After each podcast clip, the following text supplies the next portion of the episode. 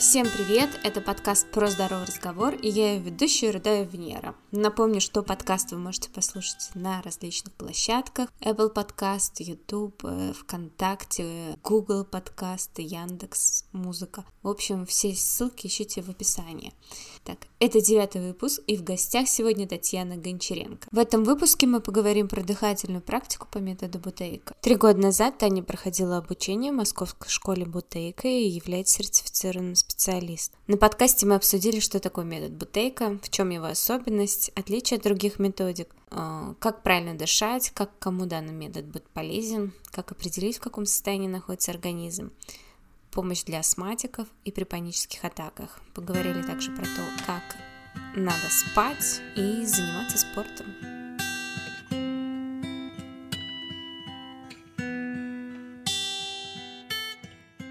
Привет, добро пожаловать на подкаст. Рада, рада, что мы наконец-то, наконец-то встреча состоялась. Вот, сегодня мы поговорим о методе Бутейка. Давай начнем, наверное, с... вообще расскажи нам про сам метод, про Бутейка интересно, потому что его метод же, он основан на каких-то там клинических испытаниях, насколько я знаю. Вот, он много, всю жизнь посвятил этому. Вот расскажи немножко подробнее. Да, Венер, привет. Наконец-то, правда, запись наша состоялась. Вот. А, а, да, а, метод Бутейка, о нем, знаешь, э, так скажем, ходят легенды. Многие о нем слышали, но многие мало что о нем знают, потому что на самом деле на просторах интернета информации вроде как бы много – но нет такой четкой системы, и у многих нет четкого понимания, что же это все-таки за метод. Начну с того, что да, почему метод называется метод Бутейка. Метод Бутейка назвали по фамилии человека, который, в принципе, и а, совершил научное открытие, да, вот Константин Павлович Бутейко – это академик российский, да, это профессор, это гений нашей медицины, но, к сожалению, которого, как бы, знаешь, э, недооценила а, обычная стандартная медицина, так скажем, да, было много и сторонников, было и много и людей, которые крутили у виска и говорили, что это бред, то, что он, э, так скажем, продвигает в массы. Но давайте поподробнее, что же такое метод Бутейка. Метод Бутейка – это уникальные комплекс дыхательных упражнений, который направлен на восстановление и нормализацию дыхательной функции человека. Константин Павлович Бутейко всегда говорил о том, что а, самая важная функция в организме – это дыхательная, потому что именно от ее работы зависит работа всего организма. И даже приводил всегда такой пример. Вот, например, да, сколько человек может обойтись без еды? Ну, понятно, что много дней. Без воды уже чуть меньше дней, да? Но без дыхания человек может протянуть всего лишь навсего две минуты, да? Так делаем отсюда вывод. Какая же функция, да, самая важная в организме? Естественно, это дыхательная. Так вот, принцип метода Бутейка а, и основан на том, чтобы восстановить уровень определенных газовых констант в организме. К сожалению, я и сама с этим сталкивалась, да, когда врачи просто не уделяют должного внимания а вот именно такому показателю, да, когда берут анализы для диагностики, да, как правило, человек, если э, больной пациент обращается к доктору, как правило, как минимум, да, а, берутся анализы, анализы крови, мочи и все тому подобное, но никак, никто никогда не делает анализ состава воздуха в легких, да. А, и Константин Павлович Бутейко говорил, что да это не то, чтобы он говорил, наш вообще организм устроен так, что а, есть определенная норма в организме, да, так есть там Уровень сахара в крови все знают, да, 5 единиц, это норма, да.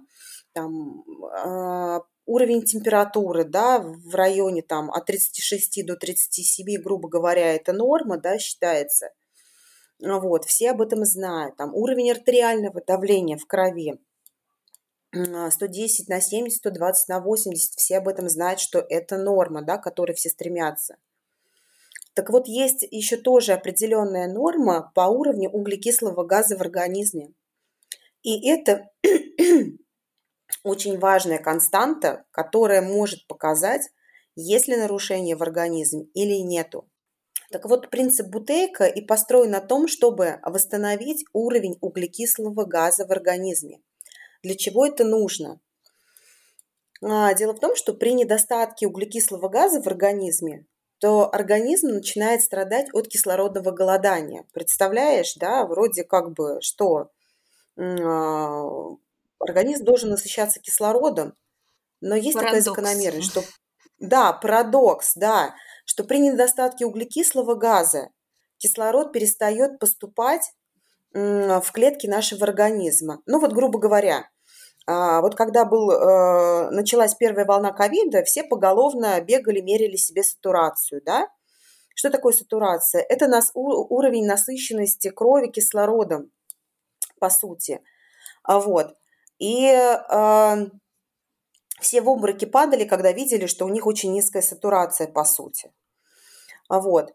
Бывает еще такой парадокс, что кровь может быть насыщена кислородом, артериальная кровь может быть насыщена кислородом, но при недостатке углекислого газа кислород активно начинает связываться с гемоглобином, и вот это вот устойчивое соединение не позволяет ни гемоглобину, ни кислороду э, попасть в клетки нашего организма, и таким образом наши органы начинают страдать именно от клеточной гипоксии, да, то есть мало того, что в крови, э, ну, как бы насытить именно артериальную кровь кислородом, важно еще обеспечить правильную транспортировку этого кислорода в каждую клеточку нашего организма.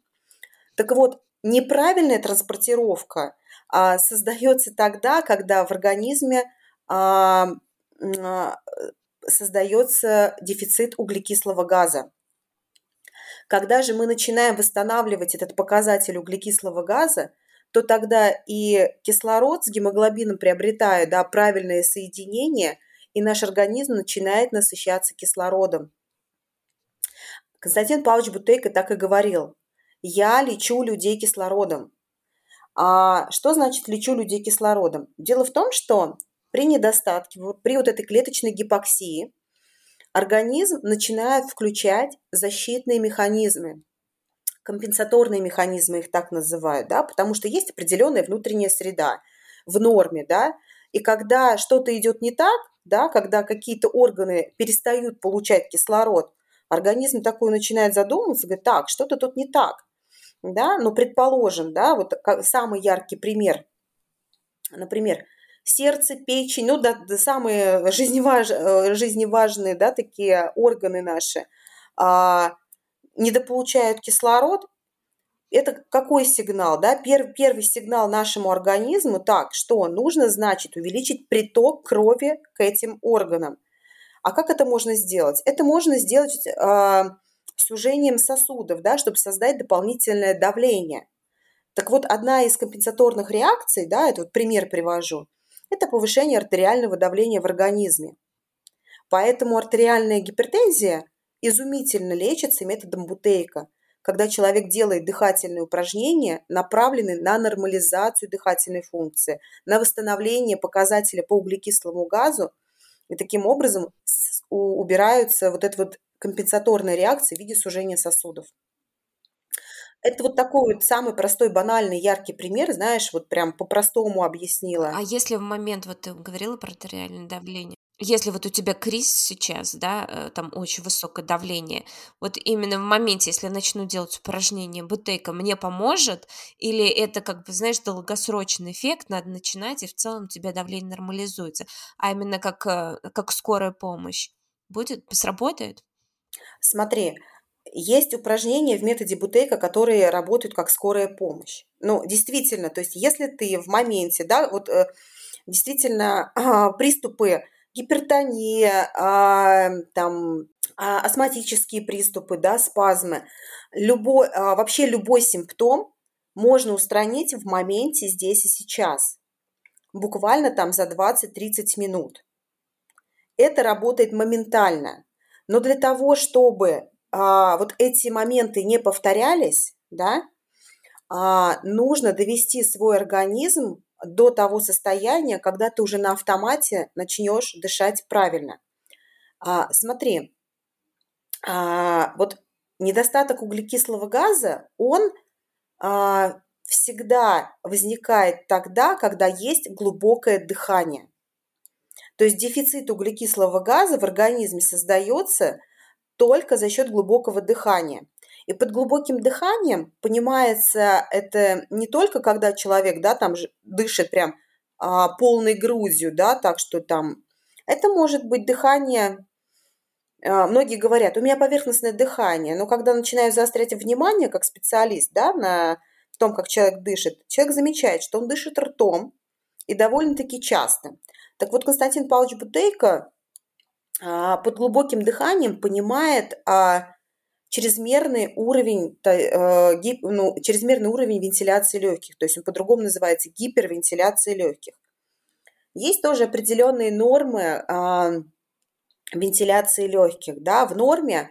А, что такое вентиляция легких? То есть это какой объем воздуха прогоняется через легкие за одну минуту.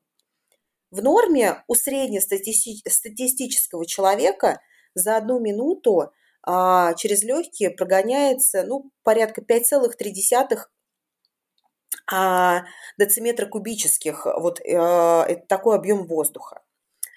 Э, ну, грубо говоря, 5 литров воздуха через легкие должно проходить за минуту. Понятно, что это усредненная цифра, да, и если это будет какой-нибудь большой э, мужчина, там, двухметровый, то у него будет вентиляция легких э, и 8 равна, да, это будет норма. Там, а у маленькой хрупкой там какой-нибудь э, девочки, женщины, да, которые там полтора метра ростом, там, и, грубо говоря, там 4 литра а, в минуту, для, не, для нее это норма. Но усредненная цифра – это примерно 5,3 литра воздуха э, человек может без осложнений для себя прогонять через свои легкие. Так вот, когда вентиляция легких нормальная, вот, то и организм функционирует нормально, не создается эффект э, вот этого дефицита углекислого газа. Почему же да, создается именно дефицит углекислого газа при гипервентиляции легких, при э, глубоком дыхании, да, в, в понимании бутейка? Дело в том, что вот э, углекислый газ, все почему-то думают, что мы углекислый газ получаем из внешней среды. По сути, мы получаем из внешней среды во время вдоха смесь газов. Но углекислый газ это продукт метаболизма нашего организма, да, это продукт жизнедеятельности каждой нашей клетки. И он вырабатывается именно в нашем организме, по сути. Вот хотел сказать да. об этом. Да. И, и смотри, что получается, когда мы при глубоком дыхании, мы вроде воздуха много забрали в легкие, да, но это с, с общим кровотоком через альвеолы, это все понеслось по организму, да, совершается круг, клетка живет, работает, да, там получает одно, выделяет другое, выделяет другое, это углекислый газ. С венозной кровью углекислый газ поднимается обратно к легким, да, через альвеолы поступает, да, в легкие. И вот когда у человека глубокое дыхание, вот тот объем углекислого газа, который вот человек а, выбросил с кровью, с венозной, да, он это выдыхает. Таким образом создается дефицит этого углекислого газа. Когда мы начинаем контролировать свое дыхание, когда мы устраняем вот этот эффект гипервентиляции легких, то концентрация углекислого газа в легких, она приближается к норме. На этом и основан принцип дыхательных упражнений метода Бутейка для того, чтобы устранить чрезмерную гипервентиляцию легких и сохранить уровень углекислого газа в организме. Вот смотри, а каким же образом можно, ну, дыхательные упражнения – это одно. Но вот э, а, на самом деле люди, которые подвержены гипотинамии, да, это малоподвижный образ жизни, а, у которых мышцы мало работают, а, под, подвержены болезням глубокого дыхания. То есть человек, может быть, даже и вроде как бы и контролирует свое дыхание, но низкая э, работа, да, то есть такая малая работа мышц, она тоже приводит к болезням глубокого дыхания. За счет чего? За счет того, что вырабатывается мало углекислого газа в организме. Углекислый газ вырабатывается всегда там, где работают мышцы. А, знаешь, когда я приехала впервые в клинику Бутейк к Андрею Евгеньевичу Новожилову, ну и э, у нас завязался диалог про то, что ну, в чем увлекаешься, все там подобное, да, там как раз затронули вопрос э, там а, массы тела, да, и что вот у меня там вечная борьба, да, там, и как я себя изнуряю тренировками и все там подобное, а вот, а он мне сказал, да, то, что ты изнуряешь себя тренировками, это, говорит, классно, да, что ты мышцы заставляешь работать, но при этом нужно обязательно контролировать свое дыхание еще только в этом случае, да, создается вот этот вот баланс, а, вот это профилактируется именно гипервентиляция легких, профилактируется именно дефицит углекислого газа. И в этом случае метаболические процессы запускаются в норме нормально, то есть, да, э, так, как нужно. Вот, то есть мы, когда спортом занимаемся, мы должны дышать правильно, да, и иметь в виду, что должно быть дыхание какое? Через нос – что он имел да. в виду, когда говорил, что как заниматься да. спортом, да? Кстати, вот как заниматься спортом правильно, да? Многие задают этот, этот вопрос. Я потому что так скажем, много очень лет тренировалась с персональными тренерами, да, у меня многолетний опыт. И э, на самом деле многие тренера, да, рекомендуют выдыхать через рот для того, что я как специалист уже, да, по методу Бутейка, я уже сейчас понимаю, как устроен наш организм и а, как пагубно влияет именно это дыхание через рот. При любых физических нагрузках, при любой повседневной жизни важно дышать через нос. Мы родились а, с естественным дыханием, нам нос нужен для того, чтобы дышать. Рот нам нужен для того, чтобы говорить, петь, кушать, все тому подобное, да, пить, все что угодно. Но рот нам дан не для того, чтобы дышать. Рот нам нужен для других функций. Для того, чтобы дышать, нас природа создала именно с носом. Поэтому для человека, естественно, дышать носом. Вот правильно, а, единственное, кого я из спортсменов встречала, так это бегуны. Они всегда говорят, дыши носом, дыши носом, дыши носом. Это правильно, потому что это повышает а, жизненные силы, это повышает выносливость организма, это улучшает клеточный метаболизм, это устраняет множество причин, а, ну, множество болезней в организме. Вообще важно дышать носом. Когда человек начинает дышать не носом, а ртом, тут же возникает очень много проблем. Ну вот Приведу пример. Маленькие детки. Многие начинают жаловаться, что у детей в возрасте там 2-3 лет появляется такой недуг, как аденоиды, да, начинают расти аденоиды. А, так вот, мало кто понимает, что аденоиды начинают расти тогда, когда ребенок начинает неправильно дышать.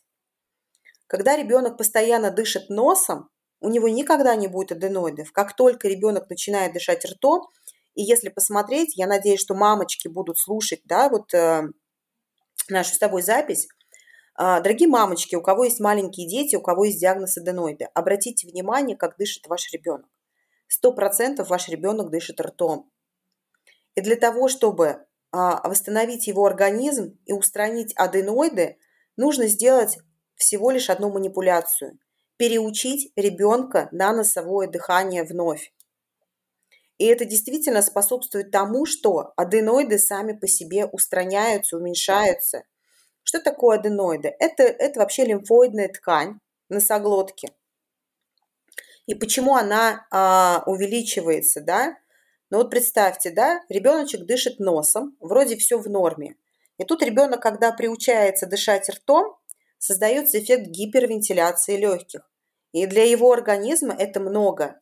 И как защитная реакция организма начинает разрастаться лимфоидная ткань в носоглотке. Для чего? Для того, чтобы уменьшить просвет вот проход для воздуха. Понятно, что с аденоидами э, ну, организм таким образом защищается, но тут э, букет э, различных проблем присоединяется в виде инфекции и все тому подобное. Да? Врачи так и говорят, что аденоиды растут от инфекции, ничего подобного. Аденоиды у малышей всегда появляются от неправильного дыхания. И аденоиды великолепно лечатся там буквально за 4 недели. А можно ребенка избавить от аденоидов, да, там от 4 до 8 недель. Безоперационный метод лечения аденоидов. Я надеюсь, что мамочки услышат, возьмут этот процесс, ну, э, эту информацию на заметку и начнут контролировать дыхание своего ребенка.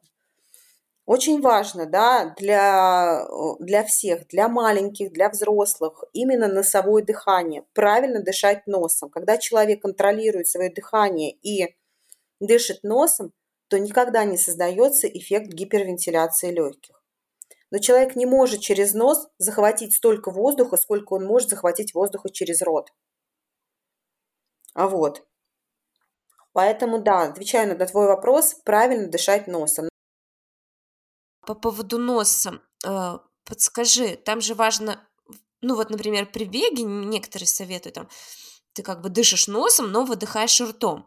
А в дыхании бутейка у тебя дышишь и выдыхаешь именно носом, да, насколько я понимаю. Почему именно важно еще выдыхать носом? То есть, когда ты вдыхаешь, ты, ты еще э, ты еще очищаешь воздух, у тебя идет некая дезинфекция воздуха, как я понимаю, это в том числе. Вот, ну а выдох носом, почему именно выдох носом? А, смотри, когда я говорю о том, что нужно дышать носом, я имею в виду, что нужно и вдыхать, и выдыхать только носом. Объясню почему. А, во-первых, а, вот как ты сдала, сейчас отдельно про вдох, отдельно про выдох поясню. А, для чего а, нам нужно дыхание через нос? Да? Какие плюсы, так скажем, есть? Во-первых, когда у нас э, вдыхаемый воздух проходит через нос, да, он проходит через такой определенный фильтр-барьер, когда действительно на ворсинках, да, в носу, на волосках остаются многие вирусы, бактерии, грибы, да, то есть происходит такая фильтрация от неких внешних возбудителей инфекционного характера. А при дыхании ртом такого не происходит. Почему люди, которые дышат ртом, вдыхают ртом, да, часто подвержены именно простудам, вирусным инфекциям и все тому подобное. А, то есть при вдохе действительно воздух, во-первых, увлажняется, а вот, то есть менее травматичный для а, дыхательных путей становится. А, во-вторых, очищается, а, проходя через нос, он, а, помимо того, что увлажняется, он еще, так скажем, согревается да, до, до комфортного состояния, до комфортной температуры. Вот. Что касается выдоха, смотри, а, дыхание, если мы а, вдыхаем носом и выдыхаем ртом, получается так, что у нас, когда мы выдыхаем ртом, да также и вдыхаем ртом, у нас большее количество газов выходит или входит. Ну, то есть это больший объем, если мы говорим сейчас про выдох, то когда мы выдыхаем ртом, то мы очень много выдыхаем газа из, из наших легких. А я уже говорила о том, что когда мы много выдыхаем, то создается дефицит углекислого газа. И это приводит к тому, что организм начинает включать защитные реакции в виде различных заболеваний. А, поэтому важно очень и во время занятий спортом, и во время просто повседневной жизни а, сохранять носовое дыхание. Когда я говорю сохранять носовое дыхание, я имею в виду и вдыхать носом, и выдыхать носом. Вот. Угу. А давай пож... Э, вернемся к Бутейко. Именно про него расскажи. А почему им, а почему метод Бутейко, почему не, ме... ну, не дыхательная гимнастика Стрельниковой или метод Хофа, там, знаешь, такие дыхательные есть разные дыхательные практики, и э, что ты скажешь по сравнению с другими? Расскажи вот ту про какую-то э, научную базу она же есть, да? Она велась Да. активно. А, Вот, Венер, смотри, на самом деле на сегодняшний день действительно очень много разных дыхательных техник, да, и э, техника Вима Хофа, и э, метод Стрельниковой, и многие интересуются про холотропное дыхание. А почему, почему все-таки метод Бутейка, да, чем он лучше, чем он отличается, и сейчас расскажу более подробно. Дело в том, что метод Бутейка уникален тем, а, что он не имеет никаких ограничений. Он, а, его функция нормализовать а, э, нашу дыхательную систему, да, нашу функциональную дыхательную систему. И у метода Бутейка нет ограничений ни по возрасту, ни диагнозы, ни все тому подобное. Дело в том, что большинство техник, так- такие как, например, те- э, метод Вима Хоффа, метод Стрельниковой, они все-таки имеют а, в основе глубоко дыхательные практики, да, глубоко дыхательные, то есть там человек должен сначала раздышаться, также и у Стрельниковой тоже. И там у этих методов есть много противопоказаний. А вот, особенно вот любители холотропного дыхания, те, кто не понимают, э, в какой смысл э, лежит в холотропном дыхании, да, потому что я как практикующий психолог, и у меня есть личный опыт э, холотропа, и это все-таки один из способов именно психотерапии и работы с подсознанием, да, и люди, которые не понимают, в какие процессы они входят, как бы, ну, это не совсем безопасно с точки зрения физиологии на самом деле. А все практики, которые а, применяются, в которых применяется глубокое дыхание, они небезопасны для многих категорий пациентов. Например, гипертоникам ни в коем случае нельзя использовать глубоко дыхательные практики. Астматик никогда не сможет а, пойти в глубоко дыхательную практику. Вот смотри, в методе Бутейка даже есть такое понятие глубоко дыхательная проба. Если человек не побоится, да, ну, на консультациях я иногда это практикую, иногда это не практикую. Это когда, например, гипертонику или астматику, да, у кого есть я, м, то есть когда есть диагноз, а, при котором я понимаю, что а, несколько минут глубокого дыхания приведет к приступу, да, для того, чтобы показать человеку, как, это, как работает дыхание. Так вот, я прошу сделать глубоко дыхательную пробу, да, то есть ты, если это астматик, там буквально а, там 3-5 глубоких вдохов будет достаточно, чтобы вызвать обструкцию, да, то есть какой-то спазм, человек почувствует преддверие приступа или сам приступ, у э, гипертоники начнут э, ощущать, что повышается артериальное давление. Так вот, это наглядный пример, когда а, люди понимают, что при глубоком дыхании им становится хуже, да, у астматиков спазмируются дыхательные пути, у гипертоника спазмируются сосуды. И после глубоко дыхательной пробы им начинаешь помогать. А теперь уменьши глубину дыхания. Потихонечку, потихонечку, потихонечку. И люди наглядно видят, как приступ проходит. Это, знаешь, это прям в моменте, здесь и сейчас люди начинают понимать и осознавать, как работает дыхание, как с помощью дыхания можно себе помочь. Так вот, глубоко дыхательные практики а, в тех методах, которые ранее я озвучила, они действительно не всем подходят, потому что там а, есть риск а, ну, таких серьезных обострений, да, например, если гипертоник пойдет э, в практику Вима Хофа, там действительно это может э, обернуться ну, инсультом или инфарктом, да, потому что там две минуты нужно глубоко дышать, чтобы потом уйти в задержку. Ну, а в, Вим, Виме, в практике Вима Хофа там вообще есть какая-то польза? Ну, допустим, если э, я могу ее выдержать, у меня будет польза? Ну, э, смотри, Венер, я всегда стараюсь вот эти вот ответы на эти вопросы обходить стороной по поводу, есть ли польза или нету пользы. Я не являюсь специалистом э, дыхательной системы Вима Хофа. Я ее на себе не практиковала. Просто я понимаю, как устроена физиология, да, а, как а, представляешь, ты две минуты дышишь глубоко, и ты лишаешь себя а, именно углекислого газа, да, то есть ты очень много там приходится и вдыхать, и выдыхать, и ты создаешь дефицит углекислого газа. И потом то, что ты уходишь в задержку, насколько там это восстанавливается, я сама не практиковала, ну вот а, я не являюсь специалистом а, именно в, в этом методе, да, я являюсь специалистом в методе бутейка. И здесь я тебе многое могу рассказать. И из своей собственной практики, из а, ну, знаний физиологии, да, про метод Вима Хоффа я могу тебе ответить на твой вопрос, только понимая, как работает наша физиология. Вот э, в методе Вима Хоффа ты действительно создаешь сначала эффект гипервентиляции легких, который приводит к дефициту углекислого газа, и по сути там ну, организм э, испытывает стресс.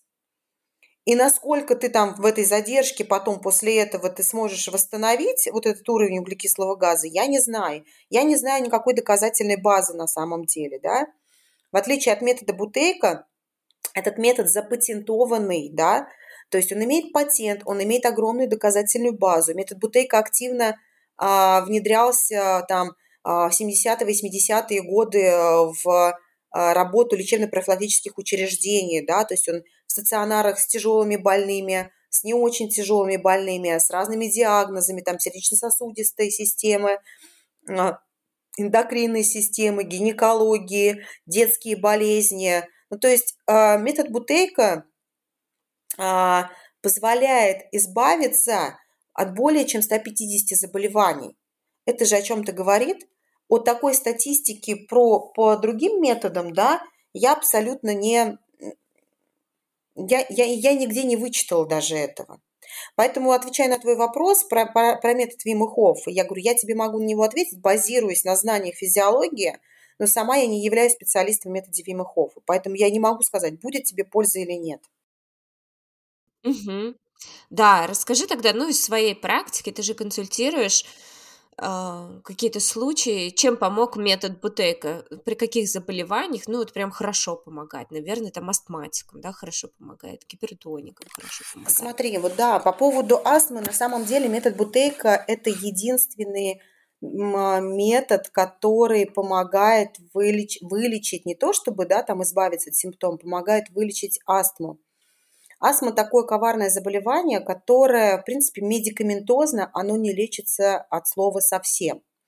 Ну, то есть препараты а, помогают э, снять обструкцию, устранить приступ, да, но а, они не устраняют причину. Основная причина, допустим, той же самой астмы – это глубокое дыхание, это гипервентиляция легких. И метод Бутейка, нормализуя да, правильное дыхание, люди избавляются от астмы, даже гормонозависимая астма лечится абсолютно. Но вот из примеров, а, вот мои ученики, у меня есть эм, практика и индивидуальных консультаций, и онлайн, и офлайн – и есть еще также проект онлайн-школа дыхания, да, так вот мои ученики из онлайн-школы дыхания, ты представляешь, да, вот 4 недели идет проект, а, ученики выполняют задания, каждый день практикуют дыхание. Так вот, за 4 недели у астматиков, да, вот какие примеры были, те, кто был на высоких дозах гормонов, снижали дозы гормонов значительно, да, то есть, ну, грубо говоря, дозировка была 1200 микрограмм, стало 400 микрограмм за 4 недели всего, да, или э, за 4 недели там э, перестали пользоваться ингалятором, да, или э, э, с помощью метода Бутейка научились сами устранять, да, у кого-то были симптомы только, ну, приступ астмы по ночам, научились с помощью дыхания устранять эти симптомы, и теперь по ночам их ничего не беспокоит. Это что касается астмы действительно при а, добросовестных занятиях, да, когда человек ежедневно занимается, а, очень легко избавиться от этого заболевания, да, но опять-таки у кого-то уходит там, ну, грубо говоря, 4-6 недель, да, а, а кому-то нужно потратить там, ну, грубо говоря, там несколько месяцев на это. Это все индивидуально, и это все так сугубо лично, да, так скажем, потому что у всех свои процессы в организме, у всех своя степень сложности нарушений. Вот. А самые распространенные, так скажем, запросы, которые, да, с которыми я сталкиваюсь в своей практике, это астма, это гипертония, это ишемическая болезнь сердца, это воспалительные процессы легких, особенно вот как раз-таки в, особенно в первую волну ковида, да, это э, сам ковид, постковидный синдром, это пневмония, это хронические заболевания легких различные, да, особенно распространенный тоже запрос – это аллергические реакции, причем которые проявляются такими, ну, а, катаралкой такой активной, да, там слезотечение, а, слизь из носа, да, вот это вот все. Также аллергии, которые проявляются именно а, высыпанием на кожных покровах. Детские болезни, такие как аденоиды, частые простуды и ну, в общем, ты знаешь, такой спектр достаточно широкий. И особые есть группы еще, да, это женщины, потому что моя аудитория – это в основном женщины, и особенно в период менопаузы, предменопаузы, да, все сталкиваются с такой проблемой, как миома матки. И это удивительно, и это уникально, что метод Бутейка помогает решить эту проблему. Миома матки просто исчезает там, ну, вот чтобы ты понимала, а, есть, а, рекомендую, кстати, тем, вот, кто будет слушать это, эту запись нашу с тобой, очень рекомендую книжечку найти. Она старая, в интернете ее можно скачать. Метод Бутейко «Опыт внедрения в медицинскую практику». Ее написал сам Константин Павлович Бутейко. Так вот, в этой книге описаны, э, так скажем, труды и отчеты врачей, которые применяли этот метод в своей практике а, на своих пациентах, да, и там есть э, такая классная статистика, особенно по женским заболеваниям, когда эндометриозы, миомы матки, да, там бесплодие лечится дыханием по методу Бутейка. Это официально зафиксированные случаи. Более того, скажу, у меня есть у самой личный опыт именно лечения да, гинекологических проблем, когда я впервые приехала в клинику Бутейка, у меня был запрос еще, мне поставили диагноз эндометриоз. Ну, так скажем, эндометриоз, э, многие его боятся, многие, но в чем, в чем ужас этой, этой болезни, да, что действительно эндометрий может прорастать во внутренние органы а, всего организма да, и приводить, ну, то есть там последствия могут быть такие очень, очень печальные, и если не лечить, там даже до летального исхода можно дойти. Вот, но у нас как бы медицина вроде как лечит, предотвращает, это все медикаментозно и, и не только медикаментозно. Ну так вот, приехав впервые в клинику Бутейка, мне, мне был поставлен диагноз эндометриоз. И было предложено лечение на тот момент моим врачом. А, это либо вылущивание, да, ну то есть это как по сути чистка, да, идет эндометрия ну, как э, стандартная процедура при аборте у женщин. Да, либо же это прием гормонов, которые, а, так скажем, блокируют, э, ну, то есть помогают э, организму не наращивать этот слой эндометрия, да, и то, и другое – это такое не очень хорошее вмешательство в организм. Так вот, а, тогда мне Андрей Евгеньевич Новожилов сказал, говорит, у тебя есть выбор, либо пойти, вот как врачи говорят, либо ты попробуешь это все дыхание. И действительно, через буквально два, два месяца я пришла на УЗИ, врачи развели руками. Просто два месяца ежедневных занятий, и а, моего диагноза нет. Просто. То есть картина на УЗИ была совершенно другая. Вот. Это о чем-то говорит. А, но я скажу, что я тоже страдаю миомами ну как страдает, но вообще мне уже больше 10 лет, там э, множественные узлы, которые периодически растут, периодически не растут, уменьшаются, вот, и когда я у тебя купила купила курс, ну, я не скажу, что я там занималась э, как-то систематически, но э, тогда контрольная пауза у меня, это осенью, она была около, ну, 13, как-то совсем мало. Вот. И сейчас эта контрольная пауза, ну, я какие-то минимальные там правила ввела себе, там, знаешь, пере... дышим носом, там, не дышим глубоко, ну, вот так вот как-то. Иногда периодически, когда возможно, в общем, делаю упражнения. Вот, и сейчас эта контрольная пауза чуть больше 20. Я тебе скажу, что по сравнению с осенью и вот сейчас, у меня сейчас э, уменьшение, это миомы. Размер ее стал меньше. И я хотела вести к тому, что я сейчас больше рассматриваю любую болезнь как метаболическую дисфункцию, то есть дисфункцию клетки. И смотри, правильно получается, что когда у тебя э, клетка не вырабатывает достаточно, митохондрии не работают, не вырабатывает достаточно энергии, а СО2 это продукт жизнедеятельности клетки, да, угу. и получается, если у тебя клетка не... углекислый газ, да, кле... если клетка не работает, работа клетки нарушена, то СО2, соответственно, у тебя не вырабатывается, то у тебя и контрольная пауза маленькая, ну, есть такой замкнутый круг, и у тебя потом недостаточно кислорода, улучшаешь работу клетки, да, и у тебя выработка самого СО2 тоже повышается в твоем да. организме. Да, Венер, ты все правильно этот процесс описала. Вот ты вот сейчас сказала, да, про контрольную паузу, ты просто как человек уже, который знаком с методом Бутейка, тебе понятно, что такое контрольная пауза. Сейчас я буквально несколько слов скажу. А в методе Бутейка есть такое понятие, как контрольная пауза. Что это такое? Это задержка дыхания после обычного естественного выдоха через нос. И задержка, эта задержка дыхания длится до первого желания вдохнуть.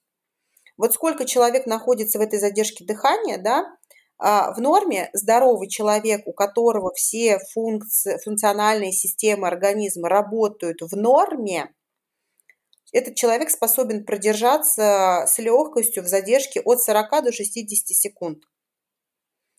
И вот эта контрольная пауза, по сути, показывает уровень углекислого газа в организме. То есть Константин Павлович Бутейко экспериментально уже вывел вот этот показатель контрольной паузы, да, это многолетний его труд, что уровень углекислого газа в организме можно замерить не специальными какими-то приборами, да, а именно просто замерив длительность своей задержки именно после выдоха. А, так вот, люди, у которых а, углекислый газ в норме, да, ну, то есть вот он 46 эм, миллиметров ртутного столба, да, и это соответствует вентиляции легких примерно 5 литров в минуту.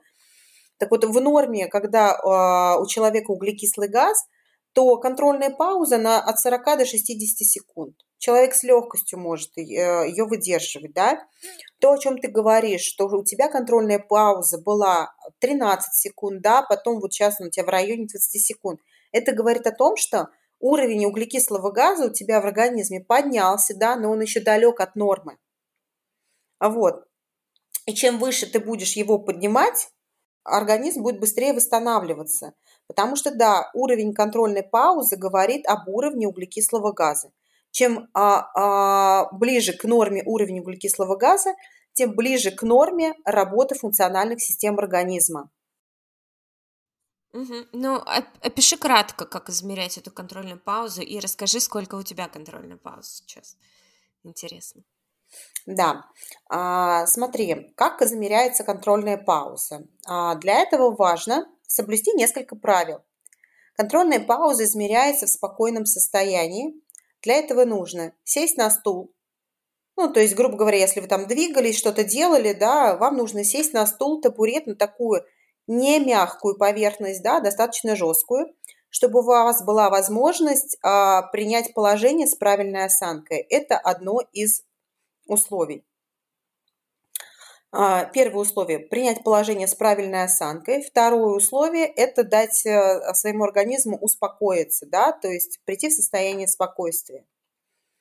Третье условие а, – сделать э, обычный естественный вдох-выдох, то есть не нужно специально форсировать каким, каким-то образом дыхание, да, это знаешь, как многие специально так сделают глубокий вдох, глубокий выдох и в задержку уходят. Здесь смысл в чем? Здесь не нужно ставить рекорды, здесь нужно быть честным самим собой. И дыхание должно быть обычное, естественное, как вы обычно дышите. Да? Естественный вдох сделали и сделали естественный выдох, и закрыли крылья носа рукой.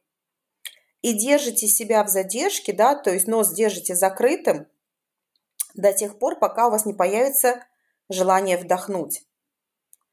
А, как правило, как я рекомендую, да, как только закрыли нос рукой, засекли время и на часы не смотрите, потому что когда вы смотрите на часы, вы начинаете подгонять свою задержку, а вот сейчас тут чуть-чуть дотяну, а сейчас вот тут еще чуть-чуть дотяну. Нет, важно не смотреть на часы в этот момент, да, то есть вы засекли, да, там секундную стрелку или таймер на телефоне, глаза отвели и ориентируйтесь на свои внутренние ощущения. Как только поняли, что у вас появилось желание вдохнуть, открываете нос и смотрите, сколько времени у вас было. Все, что ниже 40 секунд, да, это э, говорит о том, что у вас есть системные нарушения в организме. Более того, когда м, задержка дыхания и, а, меньше 25-20 секунд, то я уверена на 100%, что вы даже испытываете какие-то яркие симптомы каких-либо проявлений нарушения организма.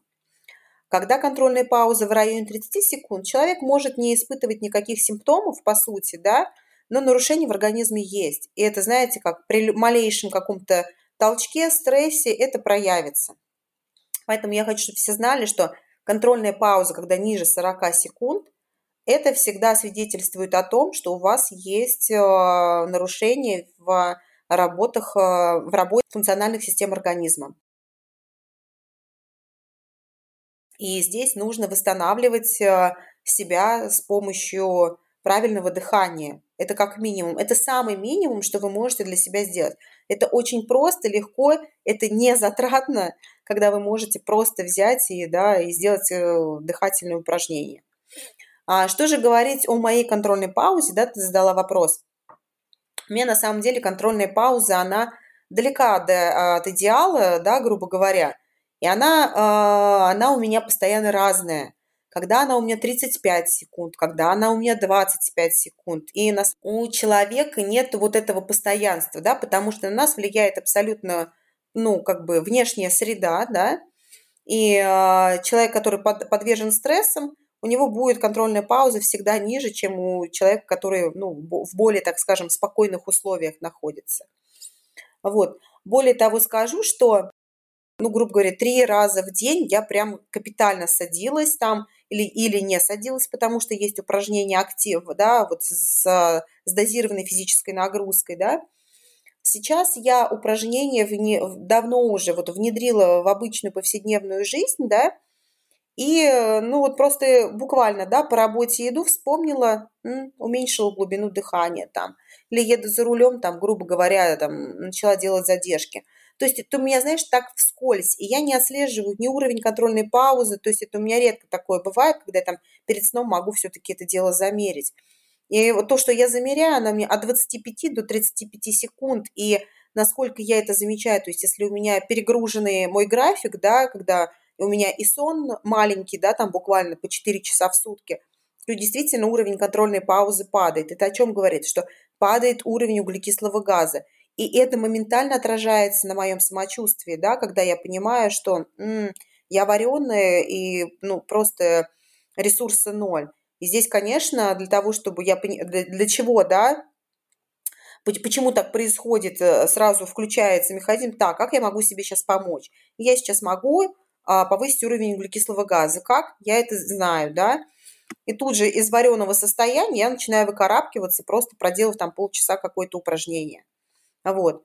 Поэтому моя пауза тоже не идеальна, я тоже живой человек, и она у меня вот скачет по-разному.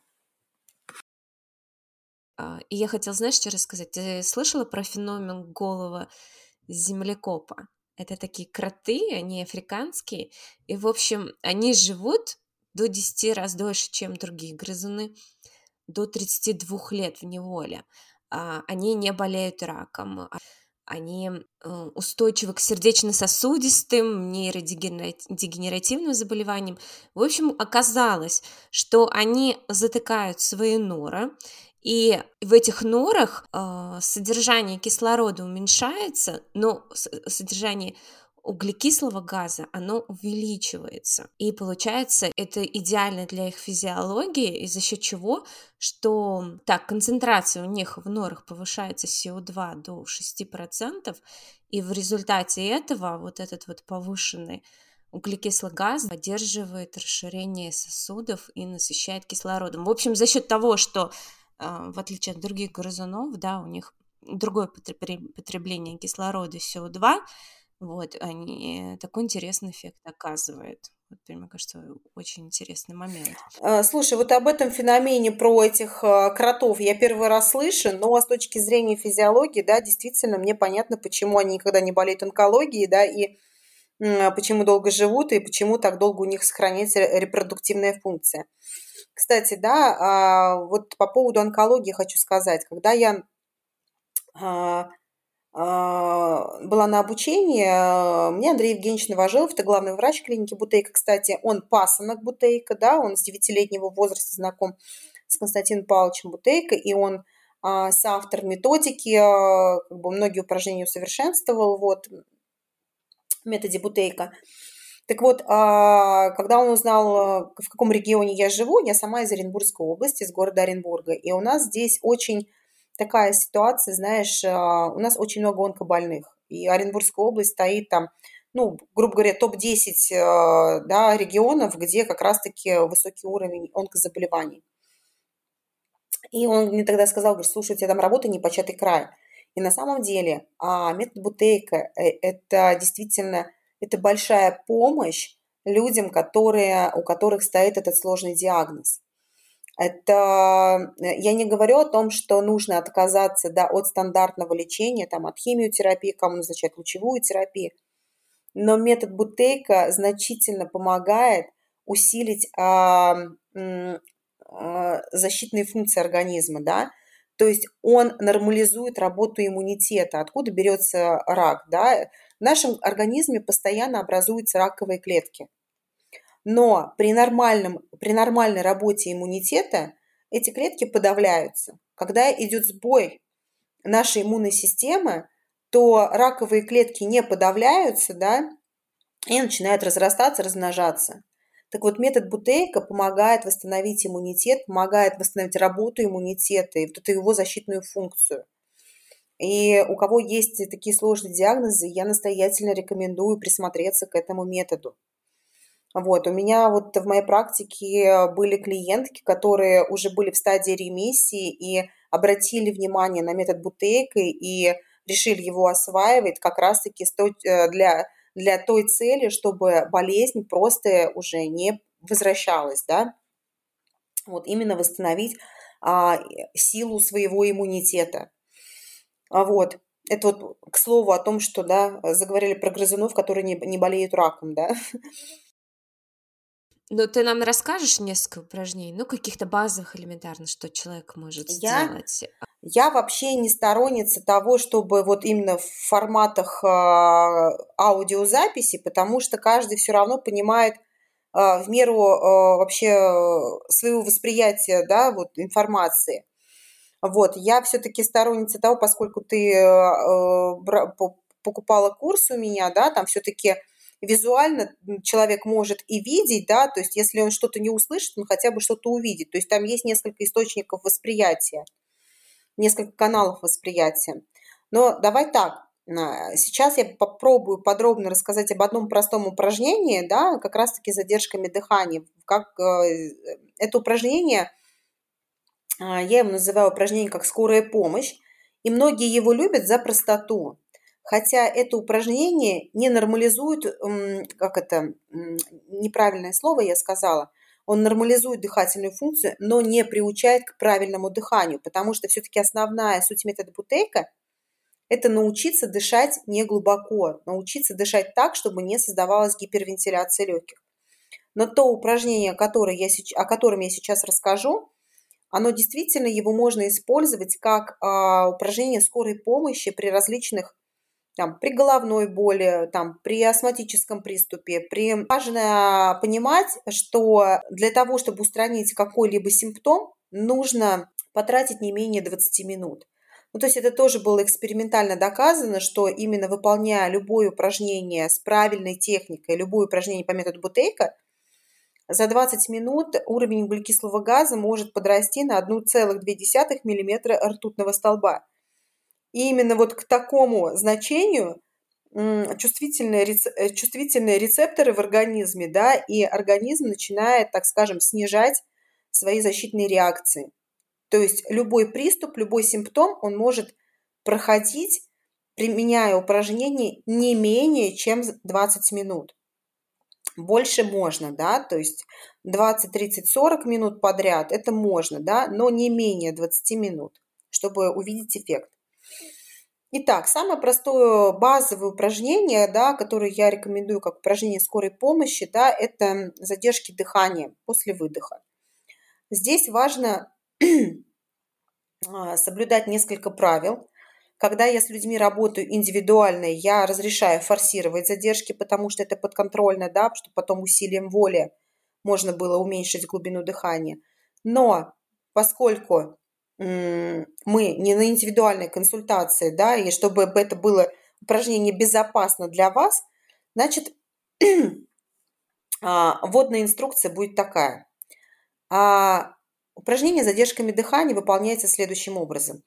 Садитесь да, на твердую поверхность, выпрямляете осанку. Правильная осанка – это стандарт выполнения упражнения по методу Бутейка – от правильной осанки зависит э, то, как работают ваши легкие.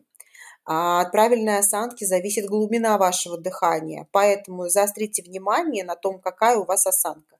В любом случае, если вы в повседневной жизни сутулые, при выполнении упражнений по методу Бутейка вы должны принять положение, когда у вас осанка прямая.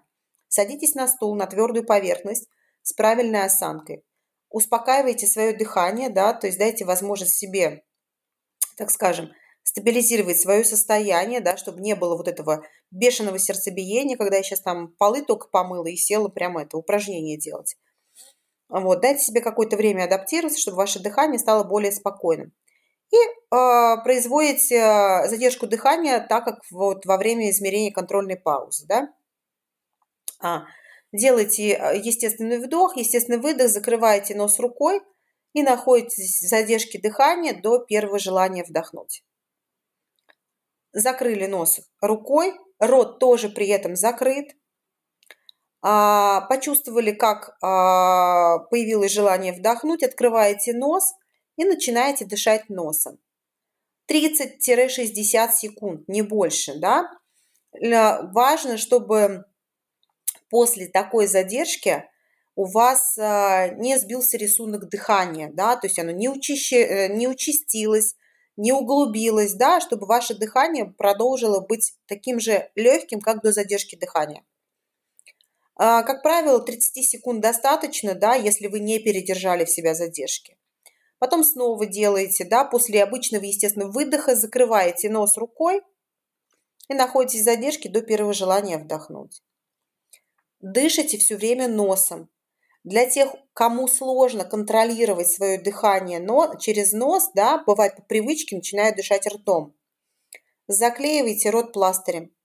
Я сейчас не шучу, на самом деле, да, для некоторых это единственный способ сохранить носовое дыхание. А, и очень важно в этом упражнении работать только носом, иначе его а, принцип действия, его, в принципе, суть, она просто исчезает, да, то есть э, оно будет просто неэффективным. Поэтому вот такое простое упражнение, когда вы сидите в, с, в спокойном положении с правильной осанкой, делаете задержки дыхания после выдоха в течение 20 минут, да, там задержка, а, отдых 30 секунд, задержка, отдых 30 секунд. Вот именно это упражнение помогает устранить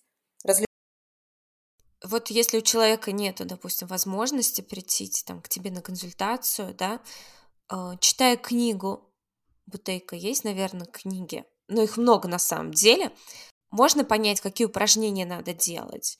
Вот, ну, то есть человек без э, внешней, сколько надо заниматься, чтобы иметь э, какой-то эффект.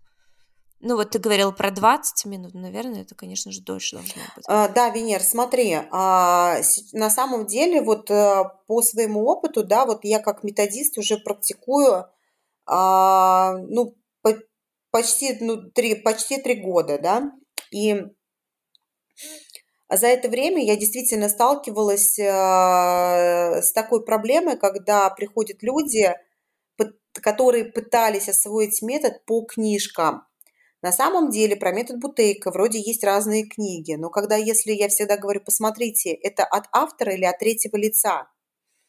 Есть книги, в которых непонятно вообще, что за упражнение, и некоторые упражнения противоречат самому принципу метода Бутейка.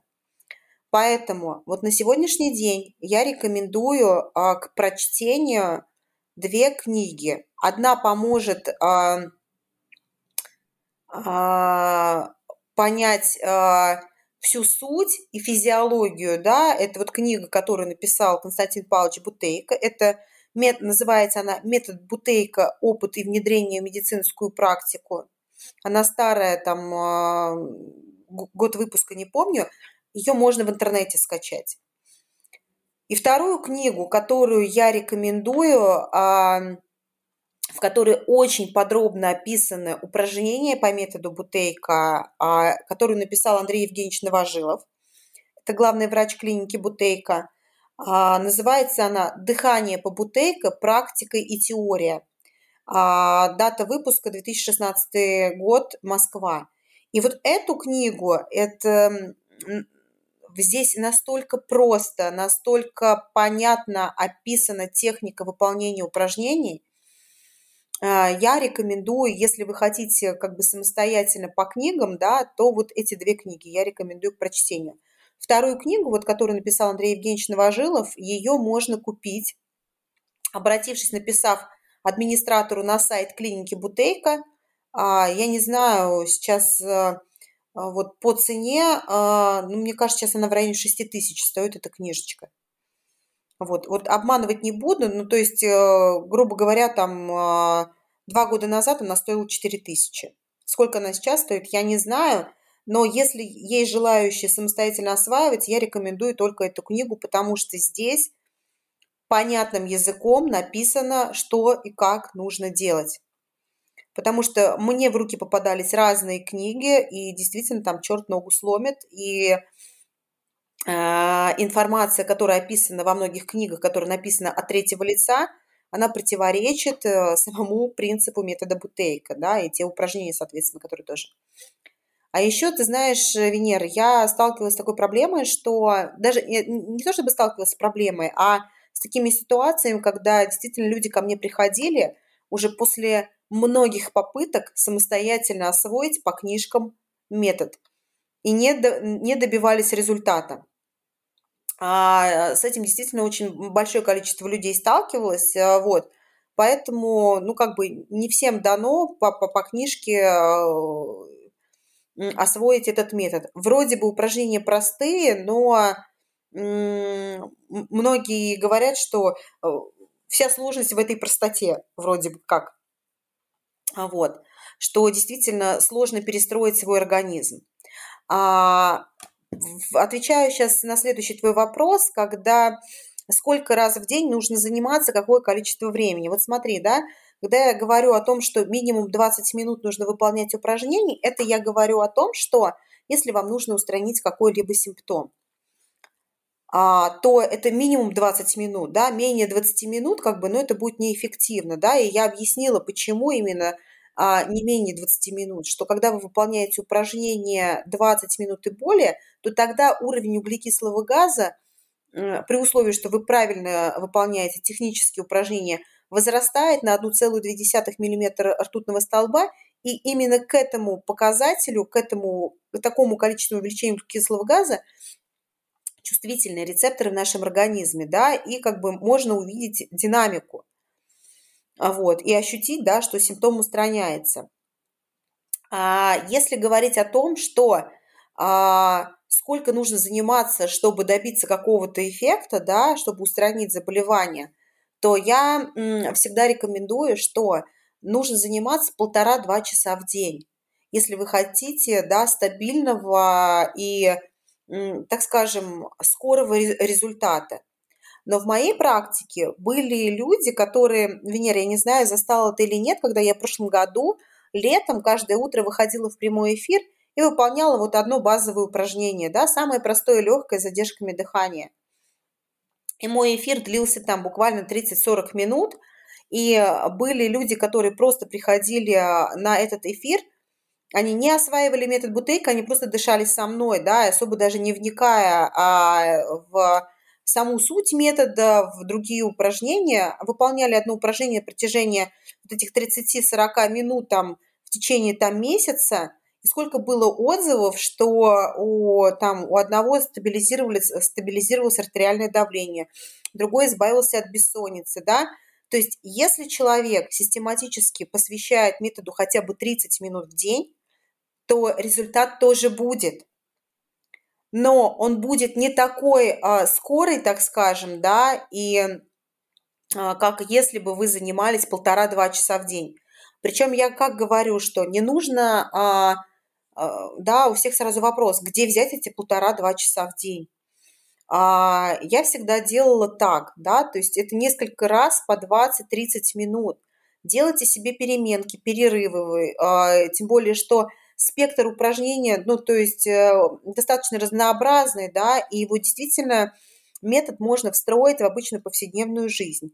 Там, если у вас упражнения, да, там в динамике, да, в а, с, лег, с применением легкой а, дозированной физической нагрузкой, да, вы, грубо говоря, можете практиковать дыхание во время ходьбы, во время похода, там, идете мусор вы выбрасываете, или идете в магазин, или идете там до станции метро, до остановки, это можно практиковать. Незаметно ни для кого причем.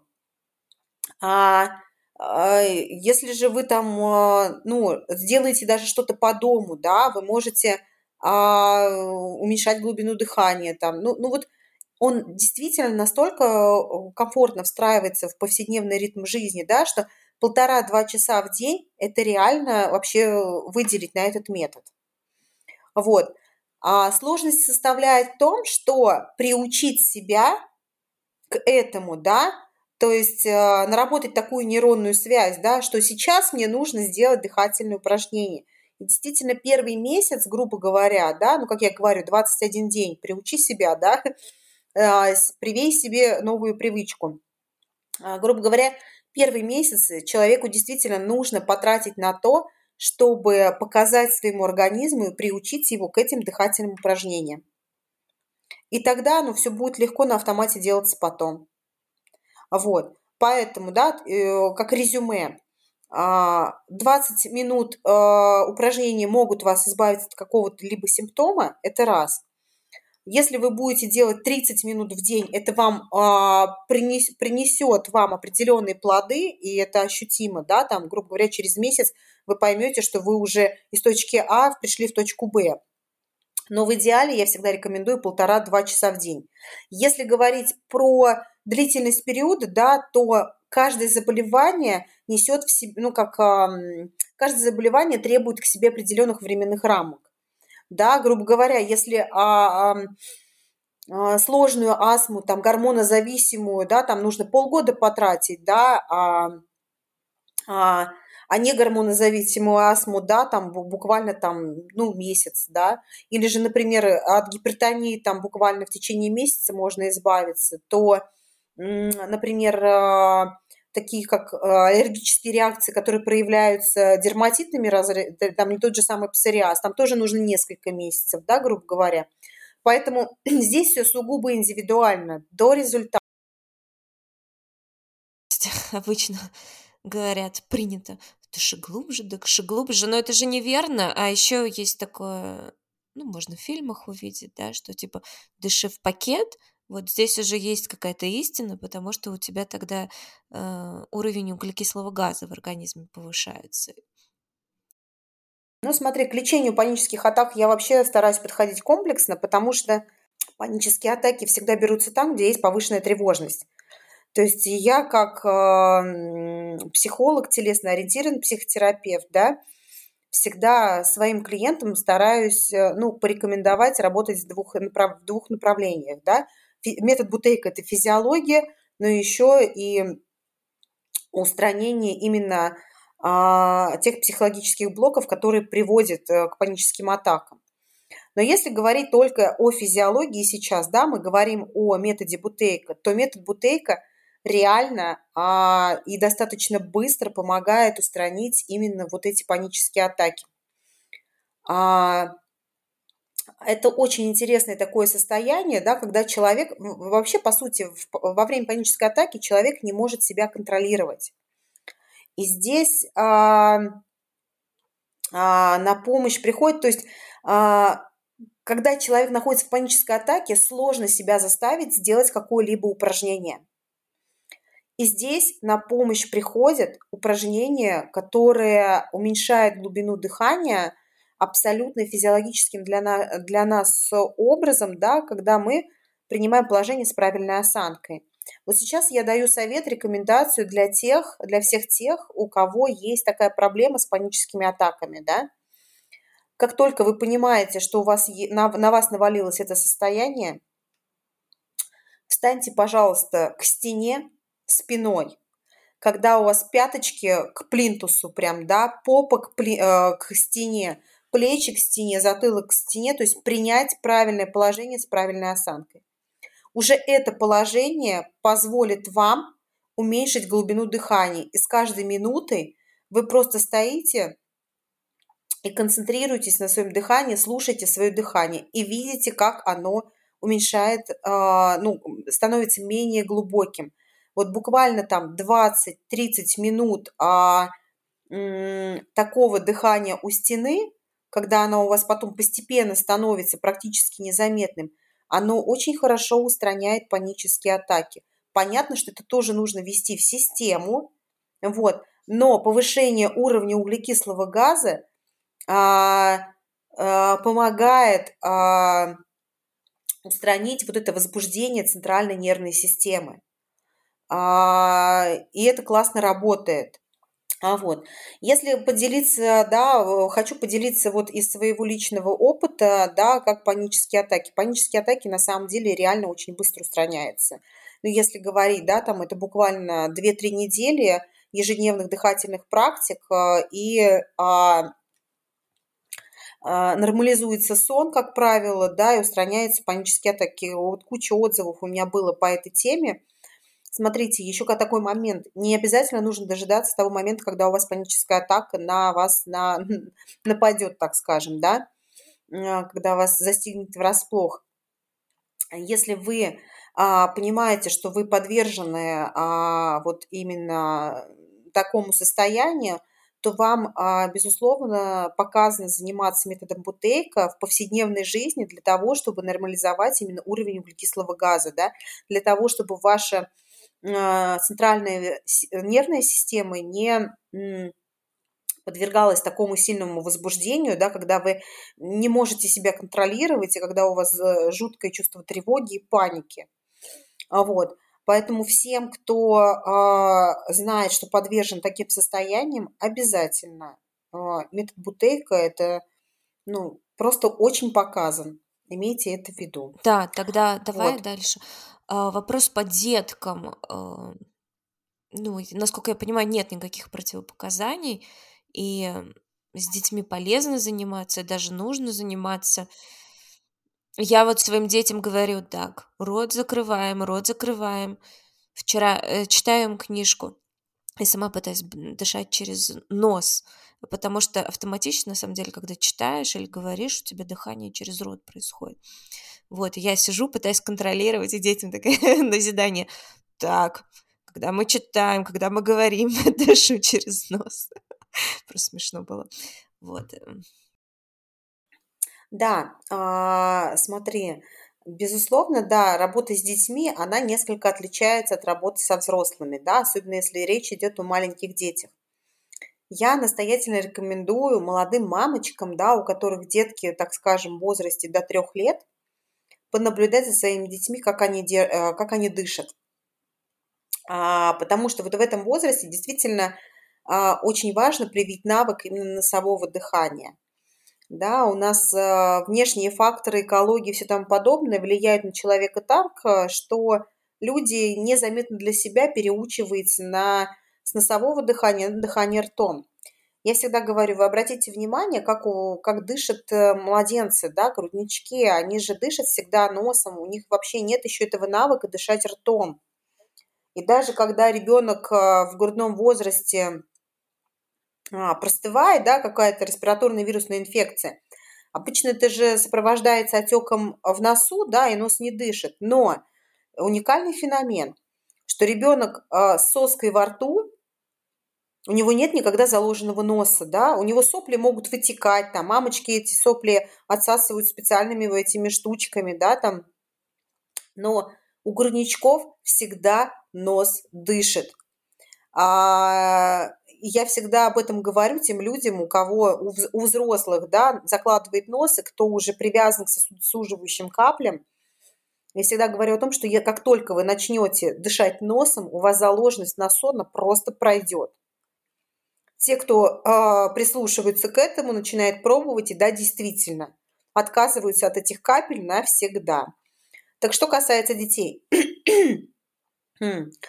А у тех деток, у которых в раннем возрасте а, происходит нарушение дыхания, да, те, кто переходит с носового дыхания на дыхание ртом, действительно очень часто случаются простуды, а, аденоиды очень часто, да, то есть ставить диагноз аденоидит, когда аденоиды воспаляются. А, аллергии очень частые, да, хронический кашель, который потом переходит в астму, в астму, да, но там это совокупность идет, как правило, аллергия, которая сопровождается кашлем, очень часто вот как раз-таки потом а, пульмоно, э, пульмонологи и аллергологи, да, очень часто потом диагностируют именно предастму, затем астму. а что же делать с детьми? А, да, для детей тоже есть а, определенные, ну, так скажем, это не определенные упражнения. Любые упражнения по методу Бутейка, зная принцип, да, для чего они, а, что каждое упражнение делает, да, создает в организме какой эффект, все упражнения для детей, они переводятся в игровую форму. Например, для мамочек очень э, часто я рекомендую попробуйте поиграть с детьми в активные игры, где ребенок активно двигается и при этом просто заклеите ему пластырем рот. Купите цветной пластырь, заклейте рот себе, заклейте рот своему ребенку и придумайте такую игру, когда вы бегаете, да, там, ну, грубо говоря, на разные концы комнаты поставить стулья, да, с каким-то предметом. И задача, да, как поиграть в эстафету. Кто быстрее перенесет эти предметы три раза туда-сюда. Ребенок активно двигается, его мышцы работают, рот заклеен, и он в этот момент дышит носом. И в этот момент повышается уровень углекислого газа, да. Или, например, да, поиграть в игру, где вы активно двигаетесь с ребенком, а потом, например, а, предложить ребенку притаиться, чтобы тебя никто не нашел, и предложить ребенку начать дышать как мышка. Детки очень хорошо на это откликаются. Вот если взрослым непонятно, как дышать как мышка, да, то дети очень хорошо умеют уменьшать глубину дыхания. И это очень классно тоже повышает уровень углекислого газа. Это профилактика болезней детских, причем разных всевозможных. Вот, а, мамочки, попробуйте про а, поиграйте с детьми вот именно в активные игры, а, где ребенок должен сохранять именно носовое дыхание. Знаешь, Венера, однажды я была в командировке в другом городе, и э, стою в аптеке, нахожусь, и заходит мамочка, ребенку, наверное, лет 8 где-то вот так на вид, и он сильно очень кашляет. Причем ну, понятно, что это какой-то остаточный кашель от бронхита, после бронхита, и он бухает и бухает, и он сам активный, подвижный, вот видно, прям вот шило в попе. И мамочка такая, так, не, не бегай, тебе нельзя, ты болеешь, ты кашляешь, не бегай. А я как специалист, да, в этой области уже, ну, просто извинилась, мы вышли из аптеки, я ей говорю, что вы знаете, говорю, если вы не будете приставать к ребенку по поводу того, что не бегай, не, не скачи и не двигайся, и если при этом, говорю, вы будете контролировать его носовое дыхание, то ваш кашель, говорю, вы через неделю не узнаете своего ребенка, кашель у вас пропадет. И это действительно так, что любой кашель а, лечится активным образом жизни, восстановлением носового дыхания и даже сдерживанием вот этих вот а, ну, то есть, грубо говоря, когда есть позывы покашлять, нужно просто научиться сдерживать этот кашель. И кашель быстро сам по себе проходит. Вот. А, это еще раз а, напоминание для тех мамочек, у кого болезненные детки, да, заставляйте больше двигаться своих детей, и отслеживайте, чтобы у них сохранялось носовое дыхание. Даже если при этом приходится клеить пластырем рот, да, ну, себе тоже, знаете, как чтобы ребенок не чувствовал себя и ущербным, испуганным, ну, вы старайтесь это все перевести в игровую а форму. можно как-то по ребенку диагностировать вообще состояние дыхательной системы, если у взрослого это контрольная пауза, то у детей она, соответственно, меньше. Есть какая-то градация возрастная и градация контрольной паузы? А, Венер, на самом деле вот у детей контрольная паузы не замеряется, потому что, во-первых, а, очень а, сложно отследить, знаешь как, если тем более ребенок маленький, то здесь мы смотрим просто по общему состоянию, по общему самочувствию, по динамике, да. А, у детей контрольная пауза не измеряется, ну, потому что они не понимают, э, не, не могут э, а, вот эту достоверность, да, определить, да, что такое, как, когда ребенку захотелось подышать, когда он может долго посидеть. Поэтому в работе с детьми мы просто смотрим на общую динамику, да, то есть занимаемся день, два, три, четыре и смотрим, как, как, как симптом уходит. То есть мы здесь не ориентируемся на контрольную паузу. Это невозможно. С маленькими детьми это невозможно. Более того, вот моему ребенку 11 лет, и тоже там нету такой чувствительности и понимания, да, осознанности и зрелости, когда а, вот наступает это вот желание, первое желание вдохнуть. То здесь это будет не совсем корректно замерять деткам контрольную паузу. Мы отслеживаем по общей динамике, по состоянию. А, я хотела добавить, что знаю, вот сейчас начался период цветения, и, может, многие э, страдают проблемы заложенности носа, там из глаз течет. Э, у меня периодически такое бывает, у меня еще аллергия на кошек, и вот повышение СО2 невдыхаемого в организме, оно имеет э, такой антигистаминный эффект. Я на себе прям несколько раз испытывала и подтверждала.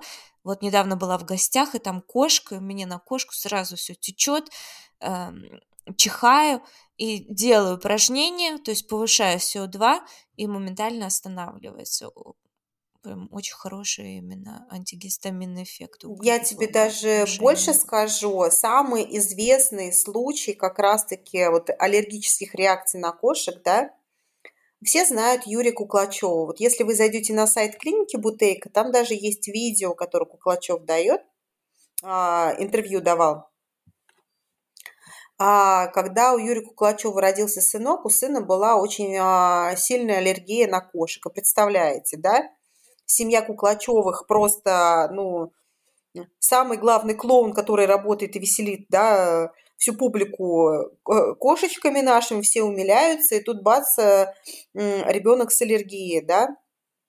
И вот как раз-таки а, именно Константин Павлович Бутейко и помог избавиться полностью от аллергии, да, на кошек, на шерсть, ну и вообще, в принципе, с чем это связано? Метод Бутейк, вернее, вот повышение уровня углекислого газа, вот любая аллергическая реакция, неважно, как она проявляется, катаральными проявлениями, высыпаниями на коже, это аутоиммунная реакция организма, да, то есть здесь реакция иммунитета на что-то, да, а, а, повышение уровня углекислого газа нормализует работу иммунной системы таким образом, что иммунитет нормально реагирует на внешние агенты, а, которые да, к, нам, к нам как а, попадают из внешней среды. Поэтому, да, действительно, те, у кого аллергические реакции, особенно весеннее цветение, да, недавно слышала, ой, Береза же зацвела. Понятно, почему я тут слезами, соплями уливаюсь. Это я в аптеке тоже стояла, слышала, как одна женщина пожилая такую фразу бросила. Все те, у кого есть сезонные аллергические реакции или хронические какие-то уже, да, аллергические реакции, которые по-разному проявляются в теле, метод Бутейка помогает от них избавиться. Причем те, у кого аллергические реакции проявляются именно вот э, катаральными, да, такими явлениями, как слезотечение, заложенность носа, чихание, да, подкашливание, даже жжение слизистых оболочек.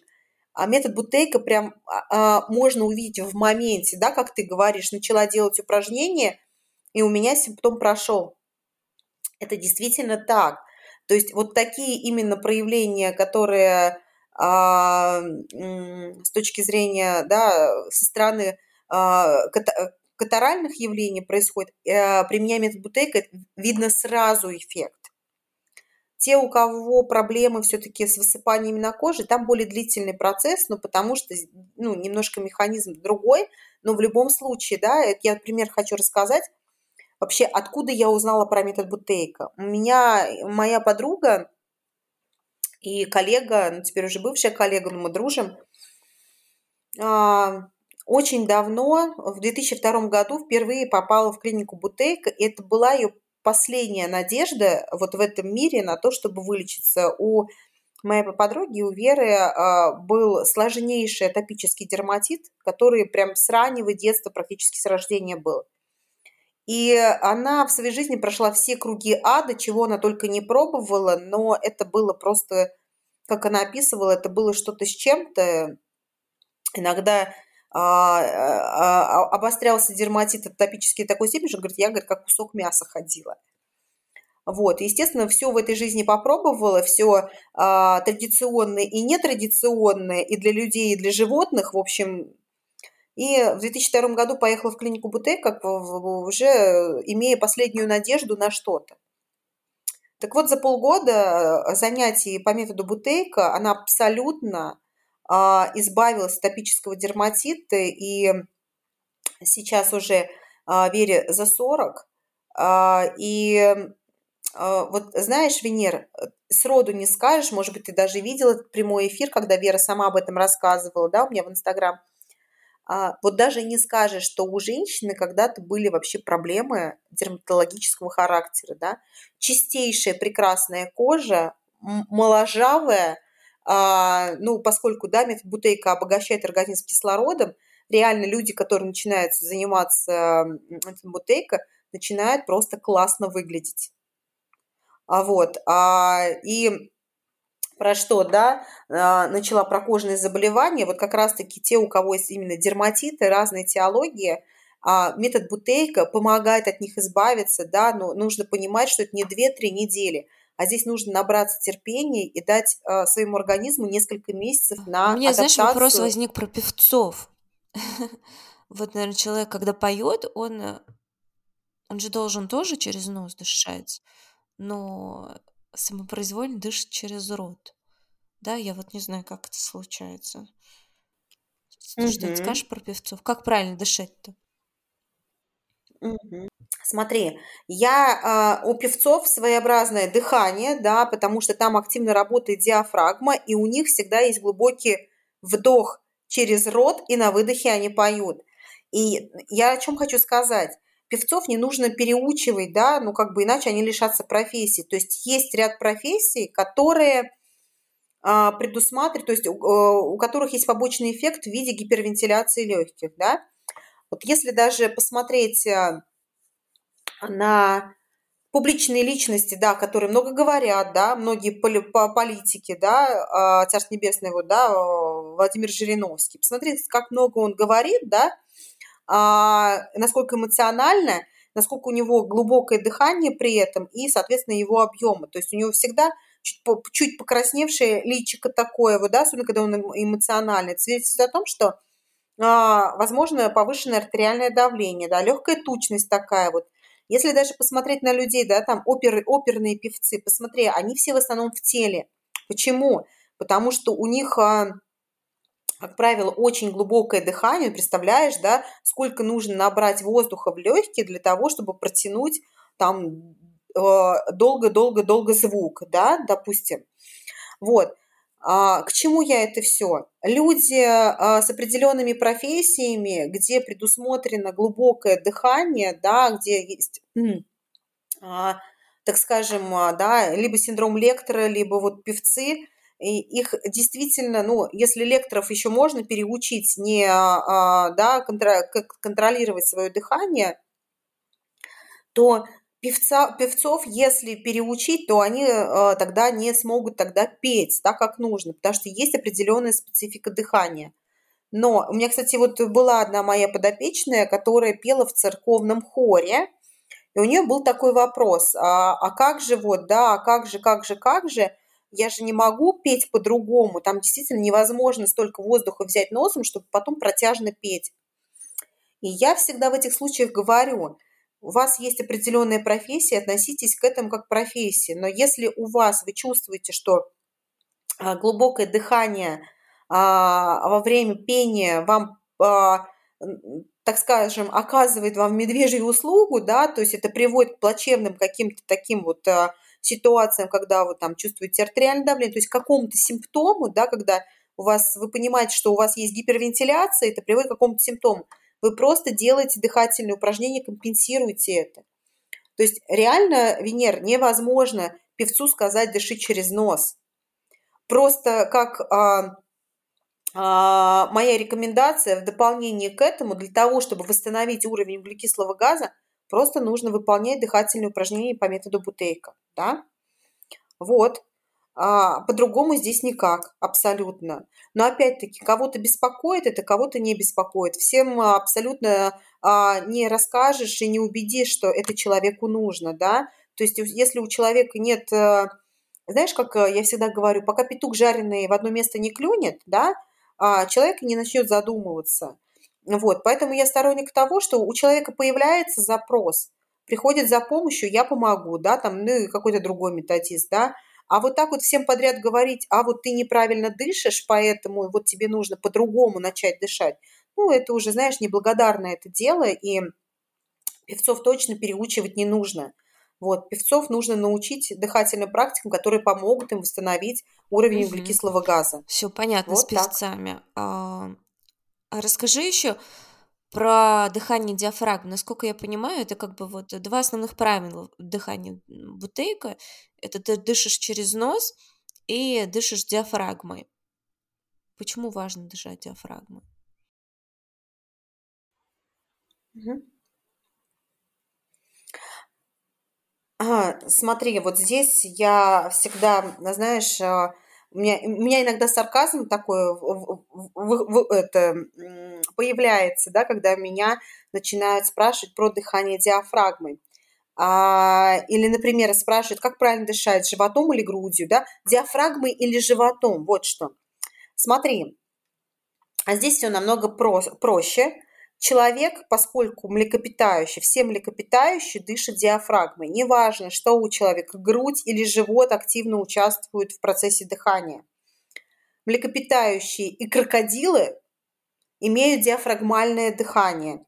Диафрагма – это куполообразная мышца, которая не поддается командам мозга, да, вот как, например, ну вот я сейчас с тобой разговариваю, я могу сократить пальчики, да, то есть я а, командой мозга, да, сейчас сжимаю, разжимаю руку. Диафрагма так не подчиняется командам мозга. Мы не можем ее ни сократить, ни расслабить. Она работает сама по себе автономно. А, и она активно участвует а, в процессе дыхания. Единственное, что очень сильно влияет на работу диафрагмы, да, а, это правильная осанка. При неправильной осанке диафрагма у нас зажата, и а, наши легкие работают не в полной мере, то есть они недостаточно раскрываются и недостаточно зажимаются при выдохе, да? То есть как что делает диафрагма? При вдохе диафрагма расслабляется и легкие наполняются, да, они увеличиваются в объеме. При выдохе диафрагма сокращается и помогает вытолкнуть из легких воздух, газы. Так вот, при правильной работе диафрагмы правильно работают наши легкие. Когда наша диафрагма зажата, то наши легкие не в полной мере могут развернуться и потом сжаться, да. А, поэтому я всегда говорю о том, что если вы сутулитесь, если почему, да, вот упражнение по методу Бутейка обязательно выполнять в положении с правильной осанкой, для того, чтобы легкие правильно начали работать. А, для того, чтобы при правильной осанке, кстати, когда у нас а, диафрагма правильно работает, то нам действительно а, я уже это заметила, и по своему опыту. Ну, понятно, что в учебниках по, физи- по физиологии это можно прочитать, да, но когда ты начинаешь это ощущать на себе, видеть на своих клиентах, это совершенно другое. Когда человек начинает принимать положение с правильной осанкой, когда диафрагма начинает работать правильно, когда все отделы легких при вдохе расправляются, да, и воздух доходит там и в верхний, в средний и в нижний отделы легких, то на самом деле количество вдыхаемого воздуха сокращается. Когда идет насыщение воздухом всех отделов легких, реально организму требуется меньше вот этого захвата воздуха. А это уже ну, уже и на себе, и на своих клиентах экспериментально, да, это все уже проверено. Так вот, а, работа диафрагмы очень важна, и э, при этом важно сохранять правильную осанку. Чем а, правильнее осанка, тем менее глубокое ваше дыхание.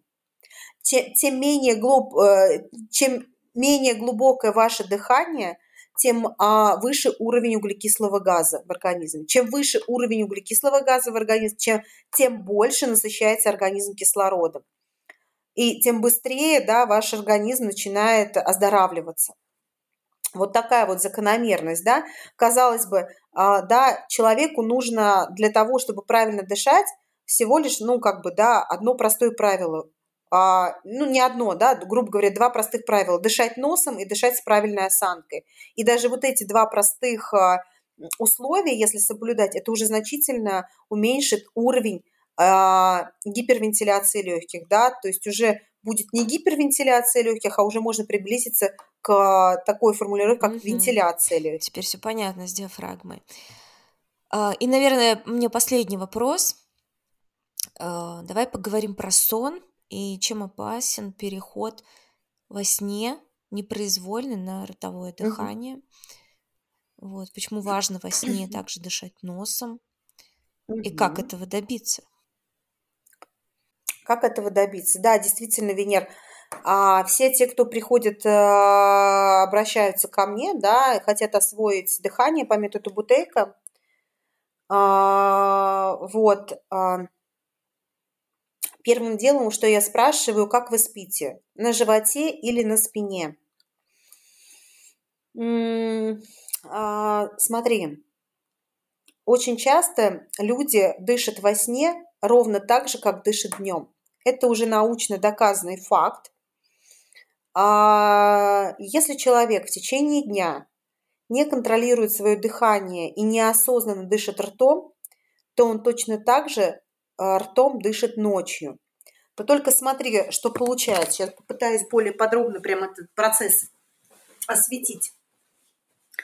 Если в течение дня вы дышите ртом, и это приводит к вентиляции легких, да, но при этом вы хоть как-то еще двигаетесь, да, хоть как-то ваша мышечная масса работает, да, и хоть как-то уровень углекислого газа там вырабатывается, да, но и то его недостаточно, потому что вы, а, так скажем, а, его теряете за счет дыхания через рот неосознанного, да, то представляешь, что ночью Человек сохраняет это дыхание через рот, но при этом у него все тело отдыхает, оно в спокойствии, и углекислый газ так не вырабатывается, и создается еще больший дефицит углекислого газа. То есть э, процесс метаболизма ночью замедляется, да, когда э,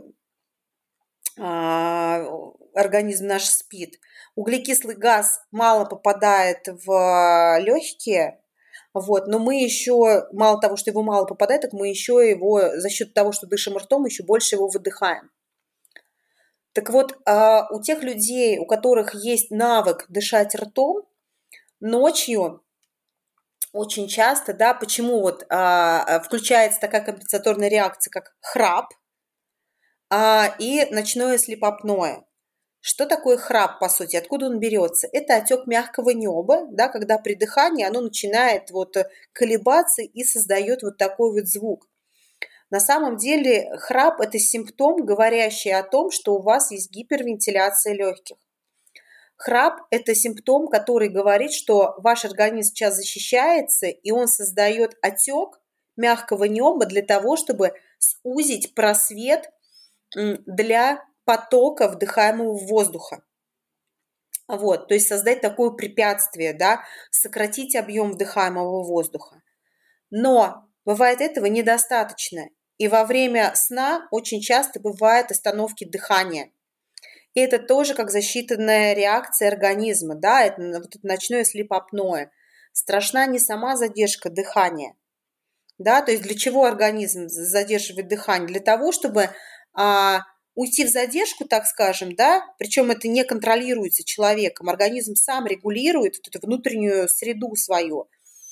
Уйти в задержку, чтобы дать организму, чтобы дать возможность организму накопить хоть какой-то уровень углекислого газа, важный для него. Но что потом, это, что потом происходит с организмом? Да? Человек ушел в задержку неосознанно, неконтролируемую, а потом за этим следует глубокий очень глубокий, неконтролируемый вдох. И вот, кстати, как правило, такие процессы происходят ночью в период с 4 до 7 утра. И очень часто, ну, скажем так, ни для кого не секрет, что а, станции, станции скорой помощи в этот период они не сидят без дела. Это самый пик, вот если рассмотреть 24 часа в сутки, самый пик вызовов, да, скорой помощи это в период с 4 до 7 утра. Как раз-таки потому, что в, с организмами многих людей происходит вот эта вот штука, да, когда а, ближе уже к 4-7 утрам начинаются вот эти непроизвольные задержки, да, в организме у человека – происходит непроизвольный потом глубокий вдох, и очень часто вот это провоцирует, когда отрывается тромб, да, там, то есть это инсульты, инфаркты, астматические приступы, это у многих панические атаки. В период с 4 до 7 утра человек просто просыпается от того, что он ну, не понимает, кто он, где он, и у него страх и ужас и паника. А, да, так вот устроен наш организм. Поэтому для того, чтобы устранить все вот эти вот вещи, нужно приучить себя а, к дыханию носовому, да, и я всегда рекомендую, что делать. И Константин Павлович Бутейко всегда говорил, для того, чтобы устранить ночную гипервентиляцию легких, особенно это касается тяжелых больных, во-первых, он рекомендовал спать сидя, перебинтовав туго, притуго свою грудную клетку, для того, чтобы механически устранить вот это вот раздувание грудной клетки, то есть не дать организму возможности глубоко дышать.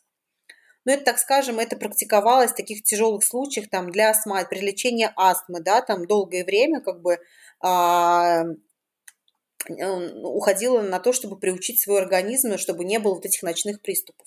Сейчас же, конечно, да, для своих подопечных я кому-то рекомендую это делать, но стараюсь все-таки, чтобы люди а, приучали себя дышать а, ночью ртом. Рекомендую заклеивать пластырем рот, это раз. И рекомендую сон на животе. Константин Павлович Бутейко везде писал в своих книгах, что сон на животе устраняет гипервентиляцию легких ночную. Как это происходит? Когда мы лежим на животе, нам тяжелее глубоко вдохнуть. То есть мы под тяжестью собственного веса не можем глубоко вдохнуть. Многие говорят, там, ой, шея, остеохондроз и все там подобное. Поверьте мне, как только вы начнете стабилизировать уровень углекислого газа, а, организм, у организма будет более кислая среда в пределах нормы. И вот а, когда повышается кислотность, она там не, отметка бутейка, она не повысится сверх нормы, но когда повышается кислотность, а, все остеохондрозы, они просто, все солевые вот эти вот отложения, они просто проходят. И когда мне начинают ныть про то, что, ой, у меня тут хондроз, у меня там то-то, то-то, то-то, я всегда говорю, все в ваших руках. Это все лечится дыханием. А сон на животе – это вполне для меня комфортно. Кстати, вот я всегда говорю, те, кто начинает сопротивляться по поводу того, что спать нужно на животе, а, говорю, обратите внимание, как насколько грудничкам комфортно, не тем, которые запеленали, да, и положили на спинку, а если грудничку дать возможность а, спокойно двигаться, да, то очень часто груднички спят на животике, поджав ножки, еще упершись носиком в подушку, да, да даже задохнуться можно, а почему-то малышу комфортно.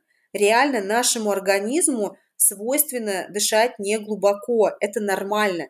Нужно просто дать ему возможность вспомнить про это, да, нужно дать возможность наработать ему новые нейронные связи, чтобы он к этому привык.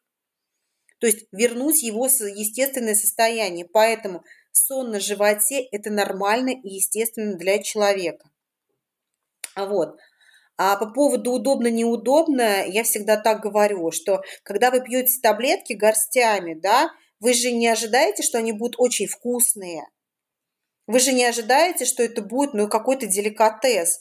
Вы готовы пить горькие таблетки, потому что верите, что она вас реально вылечит, да, как вот, вот прям вот волшебная палочка какая-то.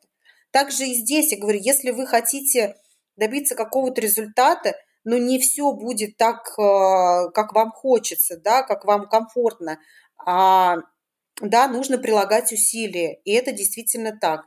Поэтому вот чтобы нормализовать ночное дыхание, устранить гипервентиляцию легких – это, во-первых, сон на животе, чтобы не допустить глубокое дыхание, да, чтобы не допустить приступов и рисков, да, инфарктов, инсультов, ну и обострения многих других, да, каких-то вещей.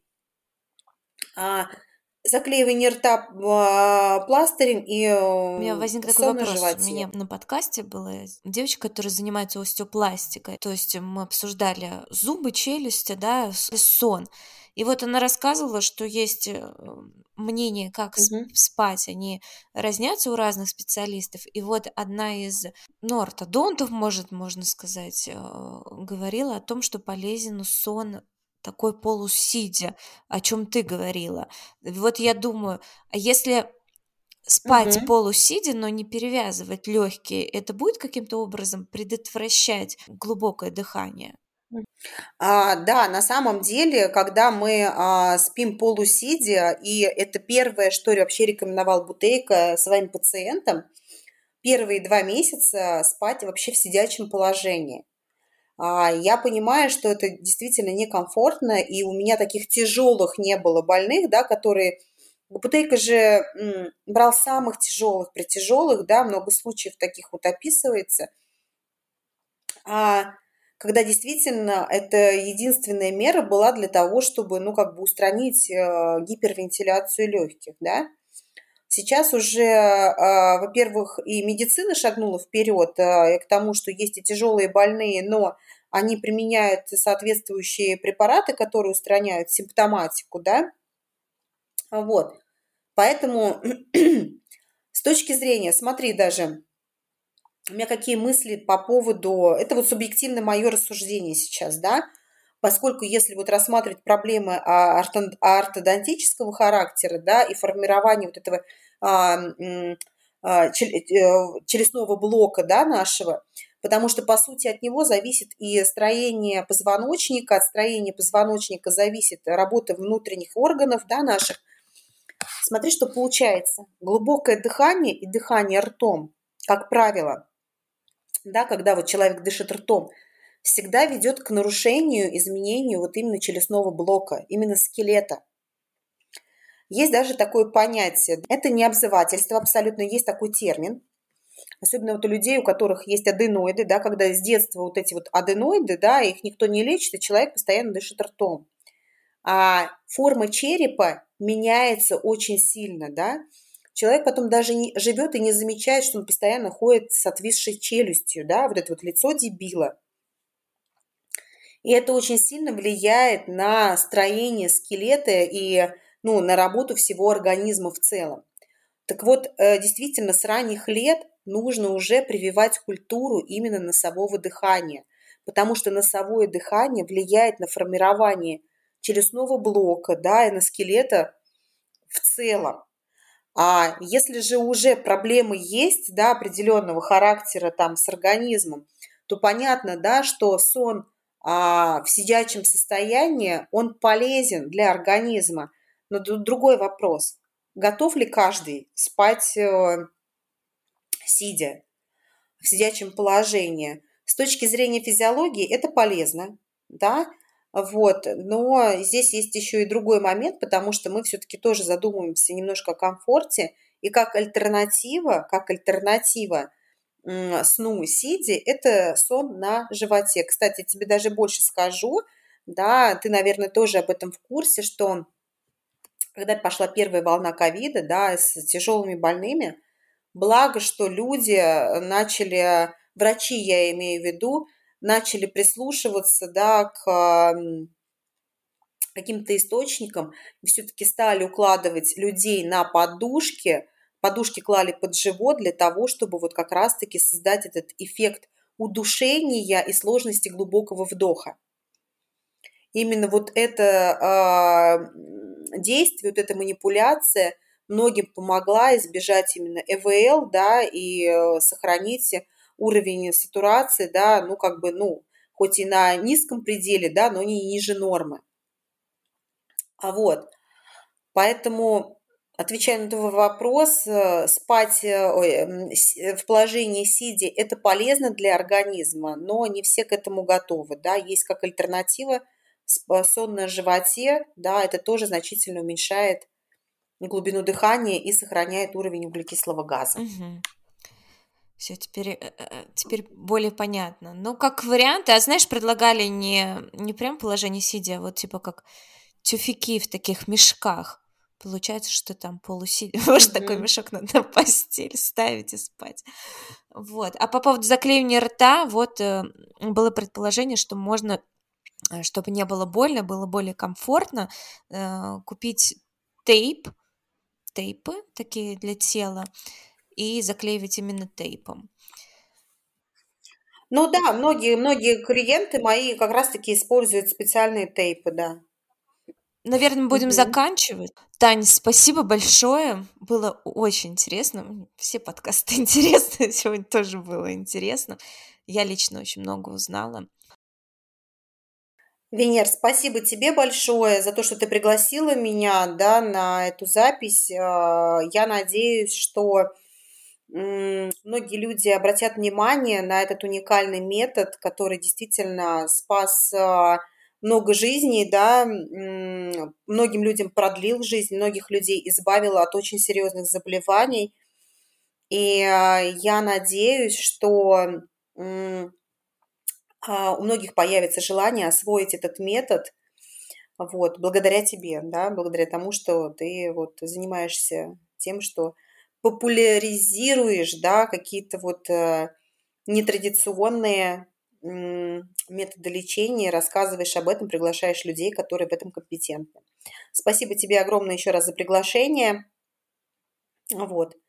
А для всех желающих освоить этот метод, я хочу сказать, что этот метод можно освоить либо в клинике Бутейка, либо есть на сайте клиники Бутейка контакты специалистов, которые ведут частную практику. Ну и если кого-то вдруг заинтересовала лично моя персона, то меня можно найти ВКонтакте, да, Татьяна Гончаренко, либо же э, в Инстаграм. Вот. Э, у кого будут вопросы, с удовольствием у всех э, стараюсь ответить а ты, помочь. А ты расскажи подробнее про... Ты недавно запустила свою школу, школу дыхания. Расскажи подробнее, как, как это все там представлено.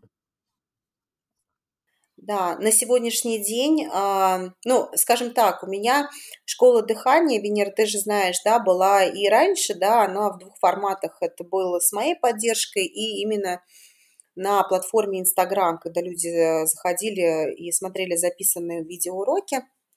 И я сейчас запустила э, совершенно другой формат онлайн-школы дыхания, где а, уроки записаны уже по-другому, где формат обучения несколько другой.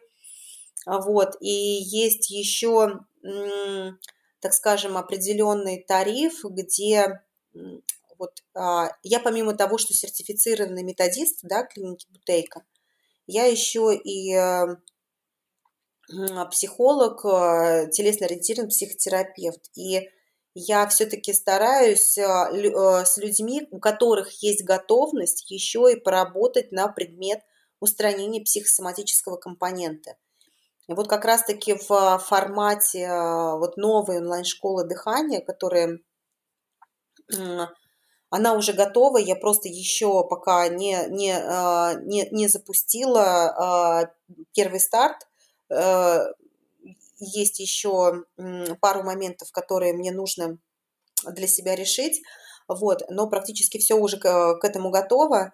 А, я все-таки будет один очень интересный тариф, где как раз-таки будет возможность проработать себя с точки зрения физиологии с помощью метода Бутейка, и еще будет возможность по, с помощью нескольких психотерапевтических консультаций поработать именно с психосоматикой болезни.